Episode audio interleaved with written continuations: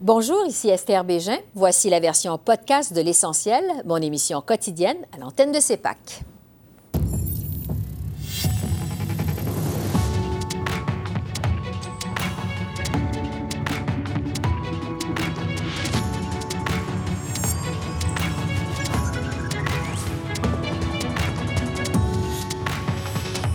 Ce soir, faible recul de l'inflation au pays en septembre.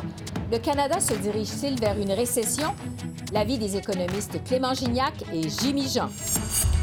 Le gouvernement en fait-il assez pour lutter contre l'inflation? Un débat avec notre panel de députés. Et la Chambre des communes rend hommage au pilier néo-démocrate manitobain Bill Blakey.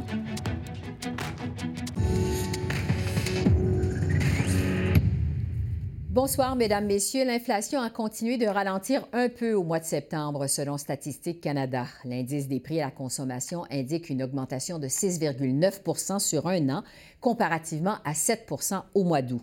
C'est le troisième mois consécutif où la croissance de l'inflation ralentit au pays. La principale cause de ce ralentissement, c'est la diminution du prix de l'essence, tandis que les prix des aliments achetés en magasin, eux, ont affiché la hausse annuelle la plus marquée depuis 40 ans. En fait, l'augmentation des prix des aliments achetés en magasin dépasse celle de l'ensemble de l'indice des prix à la consommation depuis maintenant 10 mois consécutifs. À la Chambre des communes, cet après-midi, le chef de l'opposition officielle a expliqué pourquoi les conservateurs sont contre certaines mesures mises en place par le gouvernement Trudeau pour lutter contre l'inflation. La grande majorité des Canadiens ne sont pas éligibles pour cet argent-là, et même ceux qui le reçoivent euh, vont le voir disparaître parce que l'inflation va coûter 3 000 à la famille moyenne ici au Canada l'année prochaine, selon la Banque royale. Les Canadiens ne peuvent plus payer, mais le premier ministre veut ajouter à leur facture. Va-t-il annuler ses plans de continuer avec ses déficits et ses taxes inflationnistes?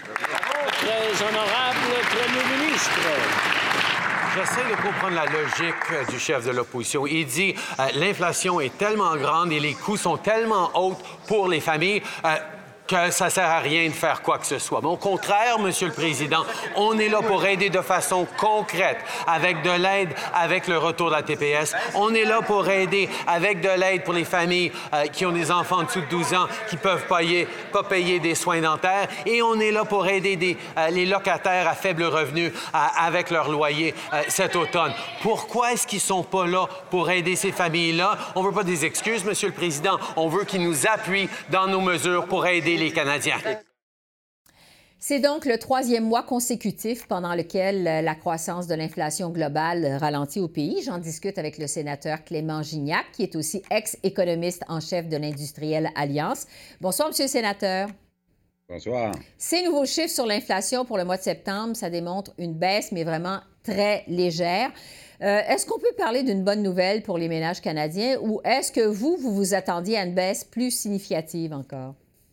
En fait, euh, oui, c'est une bonne nouvelle que ça baisse, mais on s'attendait à quelque chose de beaucoup plus significatif parce que si on regarde un peu comme quand une, une automobile, on soulève le capot, qu'on regarde en dessous, c'est pas très encourageant. Premièrement, c'est beaucoup uniquement relié à l'essence qui a baissé, puisqu'au niveau des aliments, au contraire, ça a accéléré, on pourrait en parler davantage. Mais si on exclut aliments énergie, qui sont des composantes volatiles, comme vous savez, Esther, et qu'on regarde l'inflation fondamentale, on est encore au-dessus de 5% et il n'y a pas de décélération de ce côté-là. Donc, euh, ça démontre qu'on n'est pas sorti de l'auberge. Mm. L'inflation s'est accélérée rapidement, mais ça, prend du temps à décélérer cette inflation-là au Canada. Vous le disiez, la cause de cette baisse légère, c'est surtout à cause de la baisse du prix de l'essence. Les prix à la pompe, on le sait, euh, ont reculé au mois de septembre comparativement à ce qu'ils étaient au mois d'août. Euh, mais les prix des aliments qu'on achète en magasin, eux, ont continué à monter. Euh, mais vraiment en flèche au mois de septembre. C'est une augmentation de 11,4% par rapport à la même période l'an dernier du jamais vu euh, depuis 1981, donc ça fait plus de 40 ans. Est-ce que c'est ça, finalement, qui fait le plus mal aux ménages canadiens? Bien, ça fait très mal, puis ça fait surtout mal aux plus démunis de la société. Parce que, comme vous savez, Esther, quand on parle d'alimentation puis de logement, ces deux composantes-là représentent une portion très importante pour les gens à faible revenu. Donc, quand on parle de 11% euh, ça fait vraiment mal. Puis en mm-hmm. plus, souvent, les salaires On le voit très bien, les salaires ne suivent pas l'inflation, donc une perte de pouvoir d'achat. Les plus démunis sont affectés beaucoup plus. Donc, euh, clairement, là, on ne peut pas célébrer trop trop ces chiffres-là euh, pour dire que euh, l'inflation est en pente descendante.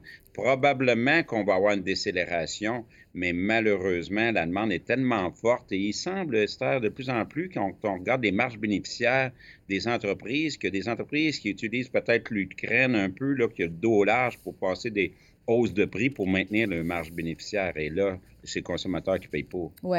Euh, donc, troisième baisse consécutive de l'inflation au pays. Malgré tout, les analystes ne euh, sont pas optimistes, parlent de plus en plus euh, de risque d'une récession. On l'a vu cette semaine, le premier ministre Trudeau et sa ministre des Finances, Mme Freeland, même s'ils n'osent pas prononcer le mot inflation comme tel, ils semblent vouloir à nous préparer à ça. Quelles sont, selon vous, les probabilités qu'on se retrouve en récession au Canada? Bien, les probabilités, là, on est, je regarde un peu les prédictions des experts, puis je vais ma propre prédiction. Je pense que ça dépasse 50% Vous savez, quand c'est rendu premier ministre du Canada, puis le ministre des Finances qui dit que ça va être des temps difficiles, ça veut dire en bon français qu'on risque d'avoir une récession. En même temps, on va rassurer les gens qui nous regardent, mm-hmm. Une récession, ce n'est pas une dépression économique non plus. Là. On ne parle pas que le chômage va monter à 10 puis 15% D'autant plus qu'on n'a jamais vu ça en 50 ans d'avoir autant de, postes disponibles, de postes vacants à combler euh, par rapport au nombre de chômeurs qu'on a. Donc, euh, oui, il va y avoir un recul de l'activité économique. Certains secteurs vont être plus affectés que d'autres. L'immobilier va être affecté, les ventes de taux. Par contre, euh, le tourisme pourrait rester assez bien parce que les gens se sont privés durant la pandémie, ils ont de l'argent, veulent voyager. D'une province à l'autre, ça va changer. Donc, oui, il y aura sans doute une récession, c'est-à-dire un recul de l'activité économique, mais ça sera vécu d'une façon très inégale selon euh, le secteur dans lequel on travaille ou la région où on vit. Et ça pourrait durer combien de temps selon vous? Bien, écoutez, contrairement à 2008-2010, la bonne nouvelle, c'est que le système financier est quand même très bien capitalisé. Donc, euh, je pense qu'on va parler plutôt de 6 à 9 mois. D'autant plus que plus tôt cette semaine, on regardait les études, les analyses et les sondages de la Banque du Canada. Les attentes inflationnistes à moyen et long terme restent relativement bien ancrées en bas de 3% Donc, mon idée, c'est, ma prévision, c'est que la Banque du Canada, il va avec ses hausses de taux pour ralentir la demande. Et lorsqu'on va un ralentissement de la demande, l'inflation va se mettre à décélérer. Puis là, à ce moment-là, la récession, je pense ça ne dépassera pas 9 euh, à, 10 mois. Là. Je ne m'attends pas à des récessions qui durent 2-3 ans. D'ailleurs, c'est très rare, on n'a jamais vu ça. Il nous reste peu de temps, à peine une minute, parce que je veux qu'on revienne euh, sur la pénurie de main-d'œuvre, parce que quand même, c'est singulier. Euh, on est dans une période économique difficile, alors qu'on est toujours dans un contexte de pénurie de main-d'œuvre. Qu'est-ce que la pénurie de main-d'œuvre pourrait avoir comme impact sur notre situation économique globale? Bien, en fait, la bonne nouvelle, c'est que le rapport de force des salariés qui actuellement ont, ont vraiment une baisse de pouvoir d'achat, le rapport de force est bien meilleur et qui fait en sorte qu'à ce moment-là, les salaires, eux, se, mettent à s'accélérer et on va pouvoir aussi éviter une poussée du taux de chômage importante. Et c'est ça qui fait mal par le passé. La poussée du chômage euh, brise la confiance des ménages. Donc, selon moi, c'est pour ça que la récession ne sera pas si longue que, ça et que les banques centrales, sans doute, on pourra en reparler dans une autre occasion, vont sans doute arrêter de monter les taux d'intérêt quand on aura ce ralentissement économique-là. Bon, c'est quand même des propos encourageant. On va se laisser là-dessus. Sénateur Clément Gignac, je rappelle que vous êtes ex-économiste en chef à l'Industrielle Alliance. Merci beaucoup. Merci. Au plaisir. Et je poursuis l'analyse des nouveaux chiffres sur l'inflation, mais cette fois avec Jimmy Jean, qui est vice-président économiste en chef et stratège au Mouvement des Jardins. Bonsoir, Monsieur Jean. Bonsoir. Votre première réaction à vous face à ces nouveaux chiffres, ce 6,9 pour le mois de septembre, euh, est-ce que vous vous attendiez à une baisse plus importante? Oui, tout à fait. On s'attendait à ce qu'on recule euh, peut-être euh, jusqu'à 6,7% Donc, euh, c'est quand même un recul de 7 à 6,9% mais c'est un recul qui est quand même très mineur comparativement à ce, à quoi on s'attendait. Puis, il ne faut pas oublier que la cible de la Banque du Canada, c'est 2% Donc, l'inflation reste inacceptablement élevée. et on voit qu'il y a encore des pressions, même si ça a baissé dans l'essence, mais on voit qu'ailleurs, il y a des pressions inflationnistes qui restent très euh, coriaces. Oui. Un mot sur les chiffres de l'inflation pour le Québec, parce que la hausse s'est établie à 6,5% en septembre, alors que c'était 7,1 au mois d'août. Est-ce qu'on doit en conclure que ça va mieux au Québec? Ben, c'est une mince consolation. On est en bas de la moyenne nationale, oui, mais il reste que 6,5% Pour le commun des mortels, 6,5% et 7 c'est à peu près la même chose. Là. Ça ne fait pas vraiment de différence pour monsieur et madame tout le monde. C'est une inflation qui est très forte. Euh, ça s'en ressent. Euh, les, ça incite les euh, ménages à faire des différents choix de consommation. et ça influence aussi les attentes inflationnistes. Hein. Puis cette semaine, on a eu un rapport très important de la Banque du Canada là-dessus qui montre que les anticipations d'inflation des consommateurs à court terme sont en accélération. Et ça, pour une banque centrale, c'est inquiétant. Oui. Euh, je veux revenir avec vous, M. Jean, sur le discours qu'a prononcé lundi à Gatineau la vice-première ministre et ministre des Finances, Mme Christophe Freeland. Euh, Mme Freeland a dit vouloir donner ce qu'elle dit l'heure juste aux Canadiens sur ce qui les attend. Euh, bon, elle a dit que les prochains mois euh, vont être difficiles. Comment vous, vous voyez les 12 prochains mois?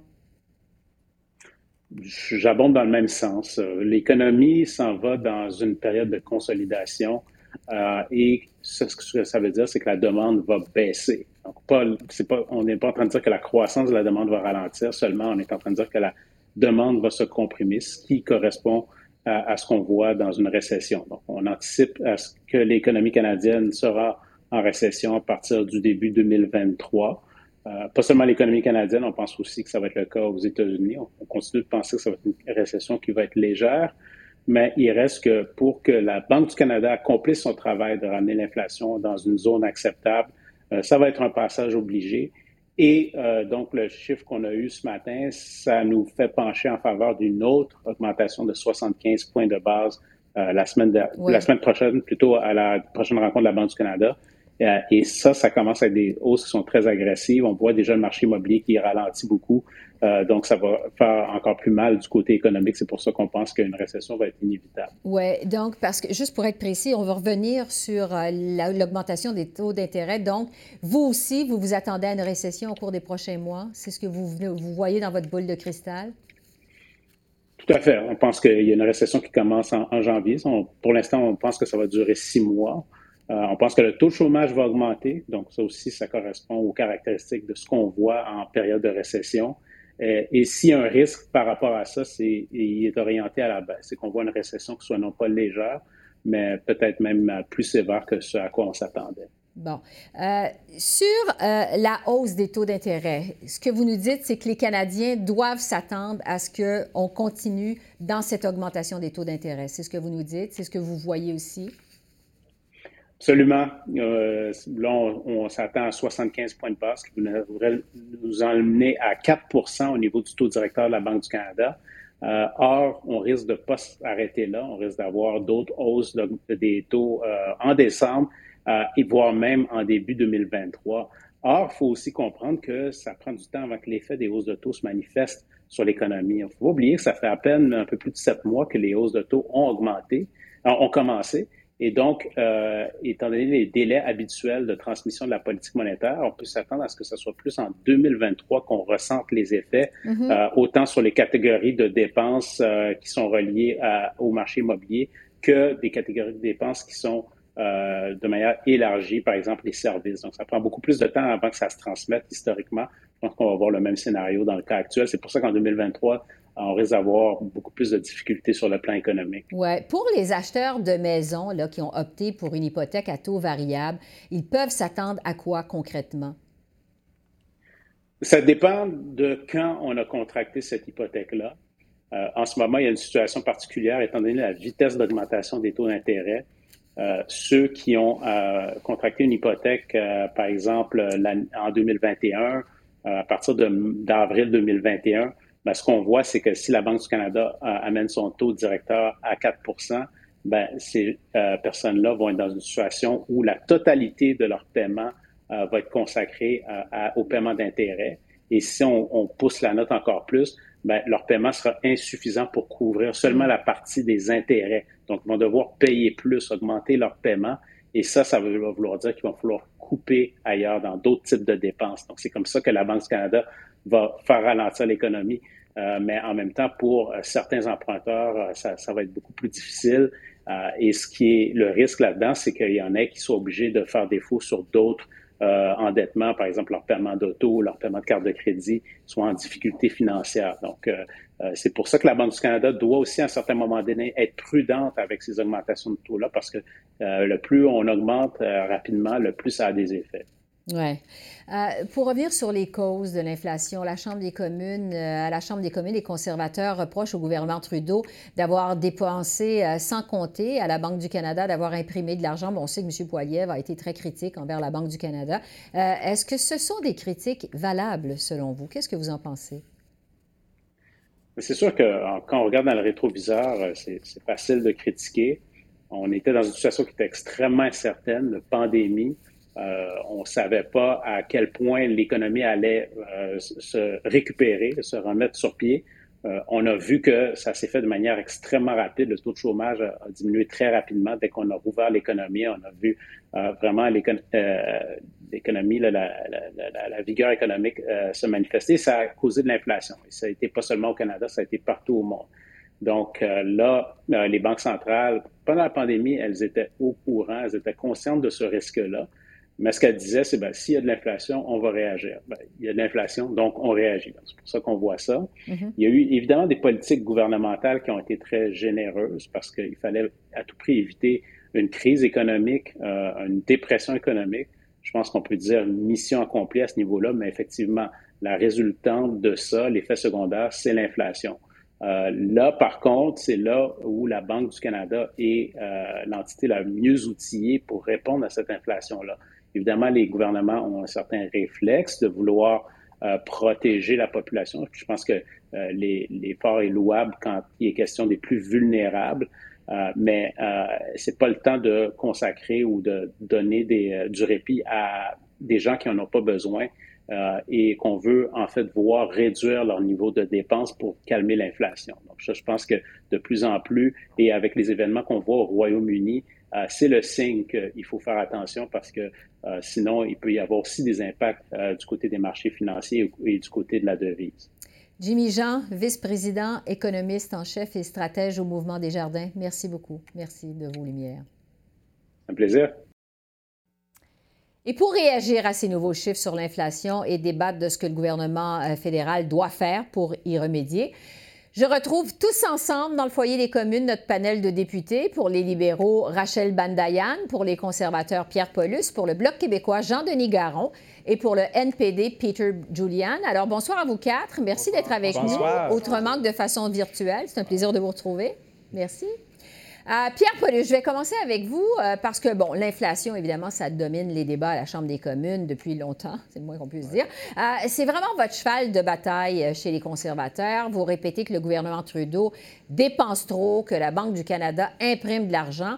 On vient d'entendre l'économiste en chef du mouvement des jardins dire que le gouvernement avait pas le choix de dépenser pour aider les Canadiens pendant la pandémie. Sinon, on aurait pu se retrouver en dépression économique. Mm-hmm. Est-ce que vos critiques sont encore vraiment justifiés. Oui, absolument. Écoutez, premièrement, si on se fie euh, au rapport du directeur parlementaire du budget qui a mentionné que dans le, 500 milliards de dépenses qui ont été faites dans les deux dernières années, qui ont été ajoutées à, la dette, il y a 200 milliards qui sont inexplicables. Donc, il y a un 300 milliards qui a servi à la pandémie, aux mesures pour aider les, particuliers, les entreprises, mais il y a un 200 milliards qui est pour l'instant très nébuleux, inexplicable, et on parle de 200 milliards.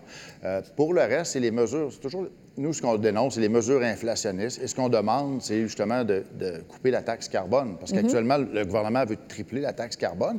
Et nous, au Québec, parfois, on se dit, ouais, ça ne nous touche pas. Mais c'est pas vrai. Parce que la taxe carbone qui est appliquée chez euh, en Alberta, dans d'autres provinces, a une incidence, tu, tu ris, là, mais une incidence sur le coût de production euh, pour les producteurs de blé, euh, pour les producteurs de bœuf, peu importe. Puis ça se répercute chez nous.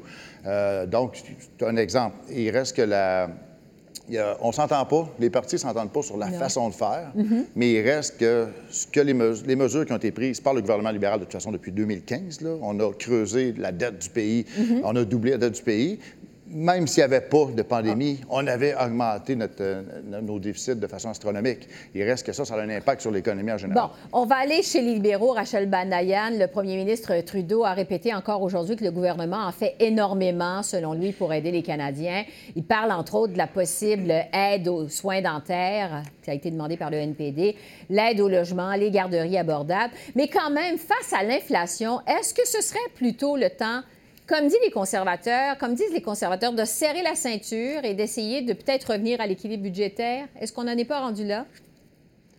Écoutez, Esther, on a le déficit le plus bas déjà parmi les pays du G7. On a euh, le, dette le plus bas parmi les pays du G7. On s'est déjà engagé dans notre dernier budget de réduire euh, par euh, près de, 100 milliards de dollars les dépenses du gouvernement. Alors, on est fiscalement responsable. On a resserré les vis. même le chef du Bloc a remarqué à quel point notre budget cette année était mince de même. Et je, je crois que c'est important de rappeler ça aux Canadiens parce qu'il il faut s'assurer qu'on garde euh, de l'argent de côté au besoin si mhm. on se retrouve euh, dans des temps beaucoup plus pluvieux. Mais cela dit, euh, j'ai, tous les matins, je me lève puis je regarde les chiffres. Euh, l'inflation a baissé euh, de manière euh, constante. depuis déjà trois mois, ça a baissé de 15 ici au Canada, alors que ça augmente ailleurs, dont en Angleterre. Alors, on, garde l'œil, évidemment, on, regarde ça de très près pour, pour, déterminer nos prochaines étapes. Mais la première chose qu'on a fait en rentrant en chambre, c'était de doubler le crédit de TPS, ce qui, ce qui a passé unanimement en, en chambre Jean-Denis Garon, je dois vous couper parce qu'il faut aller un petit plus, plus vite. Là. Euh, la parole au Bloc québécois maintenant. Au Bloc, vous reprochez au gouvernement de ne pas en faire assez pour lutter contre la hausse du coût de la vie, particulièrement pour les aînés. C'est un peu votre cheval de bataille au Bloc. Euh, vous êtes euh, un économiste, Monsieur Garon. Est-ce que vous pensez que c'est le moment de dépenser davantage ou plutôt d'essayer de revenir à l'équilibre budgétaire à Bien, c'est parce que c'est parce qu'un gros diagnostic qu'on a fait là, pendant la pandémie, c'est le même qu'on a fait pendant la, la crise financière de 2008 c'est le même qu'on va refaire à la prochaine récession, s'il y en a une, pendant que les taux d'intérêt augmentent, Mme Bégin, c'est que ce qu'on a appris, c'est que le filet de sécurité sociale canadien est brisé et qu'il n'y a jamais personne qui l'a réparé. On est arrivé avec une crise, la pandémie, avec un système d'assurance-emploi brisé, le trou noir de l'assurance-emploi, des règles de financement de l'assurance-emploi qui étaient inadéquates, des systèmes de santé dans les provinces et au Québec qui étaient mal financés, qui ont fini par déborder. Ça fait des années qu'on dit au gouvernement fédéral qu'on a besoin de financement, de financement inconditionnel, stable, prévisible. Là, on est dans l'inflation. Il donne un petit 500 pièces sur le logement, qui d'ailleurs va mettre de côté 87 000 Québécois, le directeur parlementaire du budget le dit. Mais quand il y a eu une stratégie nationale du logement, parce qu'ils ont oublié d'appeler Québec, ils ne se sont pas rendus compte qu'il y avait déjà les mêmes programmes à Québec avec ses propres critères, ça a pris quatre ans de négociation. Puis aujourd'hui, ils pensent que de donner à une personne pauvre 500 pièces une seule fois, c'est une grande fierté. Alors, quand les gens voient ça, ils sont découragés. Fait qu'est-ce qu'ils mhm. font? Par dépit, ils se retournent vers des conservateurs qui leur disent si le fédéral est si mauvais que ça, aussi bien rapetisser sa taille. Donc, il existe une voie mitoyenne là-dedans. C'est de donner aux gouvernements qui ont les responsabilités de livrer des services aux citoyens une responsabilité qui est encore plus importante en période de récession. C'est les provinces de leur donner la liberté d'agir et l'argent dont elles ont besoin. On va y revenir dans un instant. Euh, je vais entendre le NPD, Peter Julian. Euh, en fait, on a entendu votre chef encore cet après-midi à la Chambre des communes, M. Singh, s'élever pour reprocher au gouvernement Trudeau de rien faire, et là je le cite, pour lutter contre l'inflation au pays. Euh, pourtant, votre alliance, les néo-démocrates avec les libéraux, ça tient toujours. Euh, comment pouvez-vous être aussi critique du gouvernement et en même temps rester l'allié de ce même gouvernement pour le maintenir au pouvoir, alors que vous lui reprochez de rien faire? Pour lutter contre l'inflation. Mais l'MPD a obligé le gouvernement d'agir. Euh, effectivement, quand on parle du TPS, cet remboursement, c'est Jagmeet Singh qui a insisté, qui a poussé le gouvernement d'agir et ça va être euh, au bénéfice euh, de 12 millions euh, des Canadiennes et des Canadiens dans les prochaines semaines. Aussi, l'aide pour les, locataires, aussi les soins dentaires. C'est tout l'MPD qui a poussé ça et Jagmeet Singh a réussi à faire adopter des politiques qui vont aider les gens. Mais cette semaine, on a eu un vote et toutes les autres, autres, partis ont voté pour la motion du MPD qui exige aussi qu'on mette fin à cette cette euh, gourmandise des compagnies euh, d'épicerie qui, qui, chargent beaucoup plus que le taux d'inflation euh, pour augmenter leurs profits. Et on a vu ça, on a vu Loblaws, on a vu Metro qui ont dit, bien là, OK, on va geler nos prix à partir de maintenant. La réalité, c'est que les consommateurs canadiens ont été pris par ces compagnies-là et les autres partis n'ont rien dit, ils n'ont rien fait pour contrer ça. Maintenant, on a une motion adoptée à l'unanimité faut que le gouvernement agisse là-dessus et il faut aussi que le gouvernement repère maintenant euh, le champ d'emploi qui a été euh, défaite et qui a besoin d'être renforcé et renouvelé. Bon, euh, on vient de vous entendre, là, chacun, je vous ai laissé parler quand même pas mal longtemps. on en fait trop, on n'en fait pas assez. je vous demanderais, c'est quoi le pouvoir des politiciens à Ottawa pour lutter davantage contre l'inflation? Qu'est-ce qui peut être fait qui n'a pas encore été fait? C'est quoi les solutions? Qui veut euh, parler là-dessus? Euh, allez-y. Moi, je serais bien contente de, que, mon collègue conservateur prenne la parole parce que depuis le début de la session, les conservateurs sont à court d'idées, ça a l'air, parce qu'ils proposent absolument rien au niveau économique. On parle encore de crypto-monnaie en Chambre comme étant euh, la politique économique des conservateurs. Alors, peut-être... on ne parle pas de crypto-monnaie, on n'a pas parlé de crypto-monnaie depuis qu'on est ici.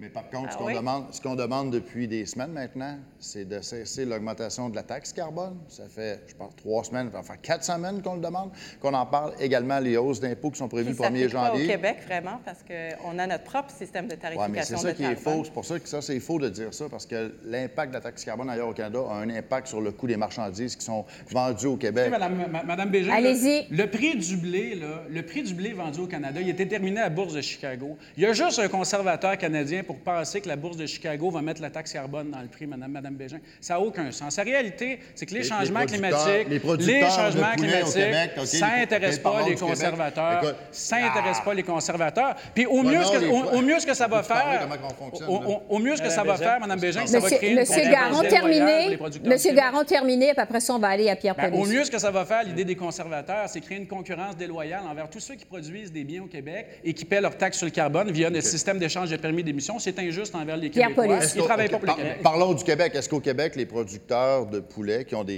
ou qui ont des, producteurs qui ont besoin de faire du séchage, ils ont du propane, il y a une taxe carbone fédérale appliquée sur les factures. Ça, ces frais-là, qu'est-ce qu'on fait avec ça? C'est pas remboursable. Il n'y a pas de remboursement au Québec de ces taxes-là. Donc, les Québécois, les producteurs québécois payent une taxe carbone fédérale. Ça vous dérange pas, ça? Non, d'abord, euh, Mme Bégin. Mme Bégin. Ben là, on voit les trois partis qui se chicanent. Mais, mais, là, effectivement, il y a seulement une parti, il y a seulement un chef qui a livré la marchandise depuis des semaines, et ça, c'est Jagmeet Singh. Parce que là, on écoute les gens plutôt qu'avoir des, des chicanes stériles politiques.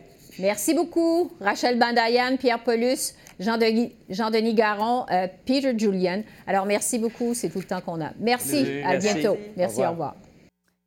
En terminant, on va rester à la Chambre des communes où les députés ont rendu un vibrant hommage cet après-midi à Bill Blakey, ancien député néo-démocrate du Manitoba qui est décédé au mois de septembre dernier.